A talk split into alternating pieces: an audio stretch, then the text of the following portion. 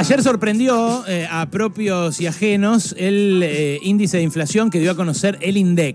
Después de dos meses seguidos de inflación eh, en el 3,5%, que era una red flag, como se dice ahora, una, una señal de alarma grosa, dos meses arriba del 3,5%, la inflación bajó al 2,5%. Es un guarismo que sigue siendo alto. Obviamente que haya una inflación del 2,5% significa que los precios siguen subiendo. Ahora, suben a un ritmo bastante menor al 3,5% que habían anotado los meses previos. Y es más, este, junto con otro mes eh, que había tocado esta misma marca, fue el mes con menos inflación del año.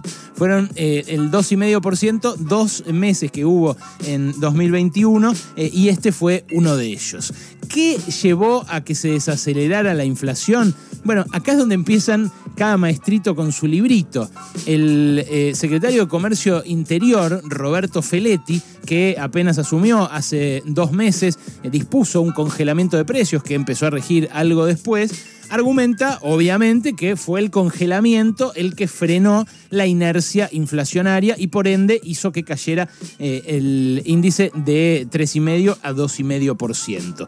Otros en el gobierno mismo eh, dicen que no, que eh, fue el congelamiento tarifario, que fueron factores estacionales. Ayer incluso circulaba en, la, en, Twitter, pero también en otras redes sociales, donde hay muchos economistas que parece mentira, pero terminan siendo muy influyentes en el debate público, porque después muchos colegas, muchos periodistas que los leen en Twitter repiten sus opiniones como loros, decían, no, es el tomate, es el tomate que bajó. Claro, es re loco ese razonamiento, porque eh, cuando eh, sube un precio, eh, por lo general es el gobierno el que dice, no, bueno, la inflación subió mucho porque el tomate subió mucho, o porque, no sé, algo estacional, la papa, el choclo, subieron mucho. Y mienten, la verdad, porque esas, esas subas y bajas estacionales ocurren todo el tiempo. Ahora, cuando el gobierno dice que es por el tomate que hay inflación, todos los economistas dicen, está mintiendo. Cuando baja sensiblemente, el aumento generalizado de precios, dicen es por el tomate que bajó, entonces eso hizo bajar el promedio. Bueno, la verdad que no, la verdad que eh, la inflación se desaceleró y se desaceleró por obra y gracia del congelamiento que todos, todos, todos a coro dicen siempre que no sirve para nada. ¿El congelamiento eh, puede frenar la inflación? ¿Puede ser el remedio último para la inflación? No, en absoluto, porque si fuera así, todo el mundo lo haría, sería facilísimo. Ahora, no es que la solución eh, a la inflación sea una sola. La inflación que tiene la Argentina, que hoy mezcla un montón de factores, pero que mezcla, por ejemplo, eh, el componente importado muy nítidamente, un componente que eh, se está viendo en todo el planeta. Estados Unidos tiene la inflación más alta en 40 años, Brasil la inflación más alta en 30 años. La salida de la pandemia hizo que la palabra inflación se pronuncie en países donde nadie la pronunciaba. Obviamente que es un factor, obviamente la, inflación importada influye en los precios locales, porque el precio del café, por ejemplo, se duplicó en dólares. Entonces acá aumentó el dólar, pero además el café, que es todo importado, obviamente aumenta porque el precio de la commodity café, el grano, subió brutalmente en el mundo. Bueno, esto pasa con el cacao, pasa con eh, un montón de insumos difundidos en la industria alimenticia, pasa con el azúcar, y esto es algo que evidentemente no puede escapar al análisis. ¿Esto exculpa al gobierno de la inflación? No, para nada. El gobierno es siempre el responsable de tratar de mantener eh, los precios a raya con las herramientas que encuentre para cada coyuntura en particular. Y este gobierno, en especial, cuando presentó el presupuesto, eh, dijo ah, en septiembre del año pasado que iba a haber una inflación del 29%.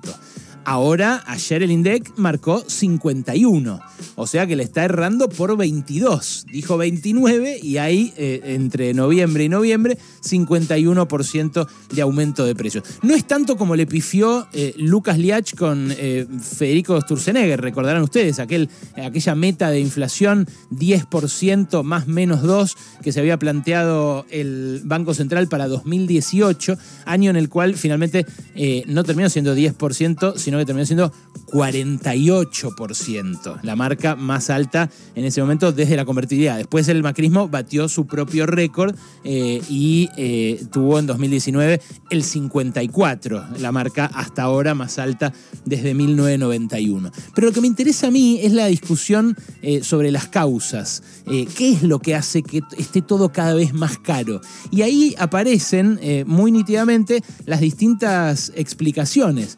Martín Guzmán, yo ayer les eh, pasé el, audio, eh, dijo en el Congreso, anteayer, en su comparecencia ante los diputados, que eh, él preveía ese 29 y que finalmente va a ser 51 porque hubo más emisión de pesos de la que estaba prevista al principio. Y dijo, eso tuvo que ver con eh, que nos exigió la segunda ola de la pandemia gastar más plata y no hubo financiamiento eh, genuino para hacerlo. A Martín Guzmán le gustaría, por ejemplo, que el Banco Central subiera las tasas de interés eh, para así poder endeudarse en pesos, conseguir más pesos y que esto no, no exigiera a la máquina de imprimir eh, mayores esfuerzos. Bueno, son dos diagnósticos opuestos. El de Martín Guzmán, que dice es por la emisión de pesos, como dice también eh, los liberales acá en la Argentina, y eh, Roberto Feletti con una visión que dice es la inercia inflacionaria. Eh, Roberto Feletti, cuando le preguntaron hoy, que está sacando pecho, obviamente, porque con el congelamiento bajó un punto por lo menos la inflación en un mes, eh, dice, hoy eh, persisten todavía elementos de inflación importada y persisten además elementos de inflación de costos. Bueno, la verdad es que hay de todos esos factores influyendo, pero el principal es que estamos todos indexados con una inflación que ya viene altísima desde hace tres años eh, y estamos eh, cada uno desde el lugar desde donde puede tratando de ganarle a esa inflación. Y si bien eh, la inercia es un factor que parte del gobierno reconoce, tampoco consigue atacarla como corresponde, porque un congelamiento de precios no frena la inercia. Para que la inercia inflacionaria fuera debidamente combatida, y acá hay un aporte muy interesante que acaba de hacer Andrés Aciaín, eh, el eh, titular del Centro de Estudios Escalabrini Ortiz, que está por lanzar un libro sobre la inflación, que me pidió prologar, espero entrevistarlo cuando lo lance, es cuestión de, días para que lo haga. Y en ese libro, él lo que propone, por ejemplo, es un plan heterodoxo para frenar la inflación, sin enfriamiento de la economía, sin ajuste ortodoxo, que es lo que nunca funciona, pero nadie dice que nunca funciona. Porque vieron, eh, en los medios todo el tiempo escuchás que dicen los congelamientos no sirven. Pero nadie dice, che, eh, la emisión cero de eh, Sandleris y Duhovne no sirvió porque nos llevó al 54% el récord en 30 años de, inflación. No se dice eso, porque como está contra el saber convencional y la mayoría de las personas que opinan, no conocen mucho de economía, entonces prefieren eh, seguir a la corriente. Y la corriente es la corriente ortodoxa, que por eso se llama así, ortodoxa, el camino correcto, quiere decir ortodoxa. Todos lo siguen ahí y dicen, bueno, si el problema es el gasto público, el problema es la confianza, el problema es eh, el déficit fiscal. Bueno, lo que dice Asiaín es que si es importante la inercia, hay que combatir la inercia, pero combatirla de verdad. ¿Y cómo podría hacerse eso, por ejemplo? Eh, bueno, eh, convocando eh, a un aumento salarial y a aumentos de precios pactados entre el gobierno y las empresas, pero a partir de la inflación de un determinado momento. ¿Cómo, ¿Cómo funcionaría? Bueno, en vez de uno ir a decirle, por ejemplo, cuando uno pide aumento, ¿no? En las negociaciones. Ahora hay mucha negociación paritaria. uno dice, bueno, eh, la inflación va a ser 50%, dame el 50%. O la inflación del año que viene, dice el gobierno que va a ser 33%, eh, bueno, dame 33%.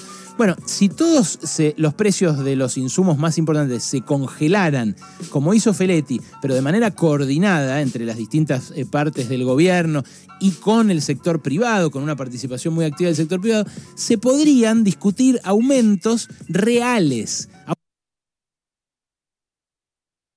aumentos que después de tres meses o después de seis meses, mirando hacia atrás, uno diga, che, eh, ¿la inflación de cuánto fue en estos tres o en estos seis meses? ¿Fue del 10%? ¿Fue de 3,5, 3,5 y 2? Bueno, te compenso eso y vamos arreglando de tal manera que eh, los eh, salarios, por ejemplo, recuperen 5 puntos este año, 5 puntos el otro, 5 puntos el otro, del sablazo que le pegó Macri y del sablazo que le pegó, que le terminó de pegar Alberto Fernández en el inicio de la pandemia. Bueno, ese sería un enfoque heterodoxo, pero requiere que todos se pongan de acuerdo. Si Feletti piensa una cosa, si Guzmán piensa otra, si Culfas piensa muy parecido a Guzmán, si Alberto Fernández le echa funcionarios a Feletti porque no está de acuerdo y porque siente que así hace una demostración de poder, en el medio quedamos nosotros. Nosotros que vemos cada vez que vamos al supermercado precios que no podemos creer. Porque hay veces que vos, eh, hay veces que te dicen lo que vale algo y vos le decís, eh, ¿qué? ¿Pero el, pack de 10 o, la, o la botella sola? Es así de, disparatado lo que están aumentando los precios. Y bajar la inflación del 25% como tenía el último kirchnerismo en 2015 es una cosa, y bajar la inflación del 50 y pico por ciento como dejó el macrismo es otra bien difícil. No va a ser cuestión de meses eh, que baje la inflación. Eh, no va a ser eh, fácil terminar con este, con, esta gran, con este gran inconveniente para la Argentina, que me parece que correctamente Guzmán ve que es el principal, todo el gobierno ve que es eh, el principal. Ahora, lo que va a requerir es que se pongan de acuerdo, que haya un poco más de coordinación para intentar combatir este, el principal problema de los argentinos. cosas. Cosas.